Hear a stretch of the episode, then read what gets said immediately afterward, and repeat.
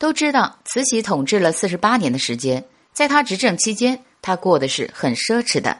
但是你知道，慈禧在她一生中，其实还有这两件小事，令慈禧是感到最羞愧的，甚至是慈禧身边的红人李莲英都不能提到。要说起这事儿，可真是一件比一件奇葩。那这第一件事，就是慈禧在晚年守寡的时候。由于喜爱瓷器，所以就经常出宫去各大瓷器店里面看瓷器。一日，在他出去玩的时候，看见了长得很好看的一位商人。作为慈禧身边的红人，当然李莲英是看在了眼里。一日，李莲英把这个商人迎进宫中，后来慈禧就与商人在一起。几日后，由于商人要南下，所以慈禧便让他走了。但是在走后的几个月后，慈禧竟然意外的发现自己怀孕了。这当时可是把人吓坏了。要知道，他现在是守寡期。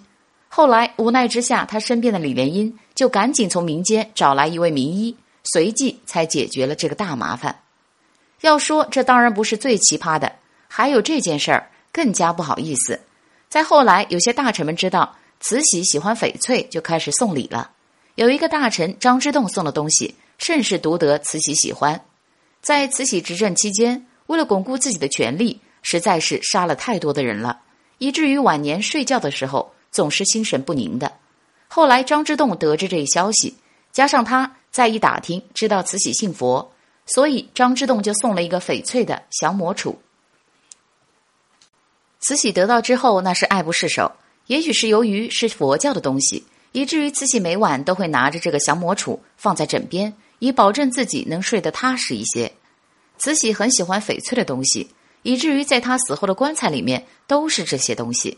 不过，她可能也没想到，在她死后，竟然有人炸了她的墓，偷了她的这些金银珠宝，连死都不安生。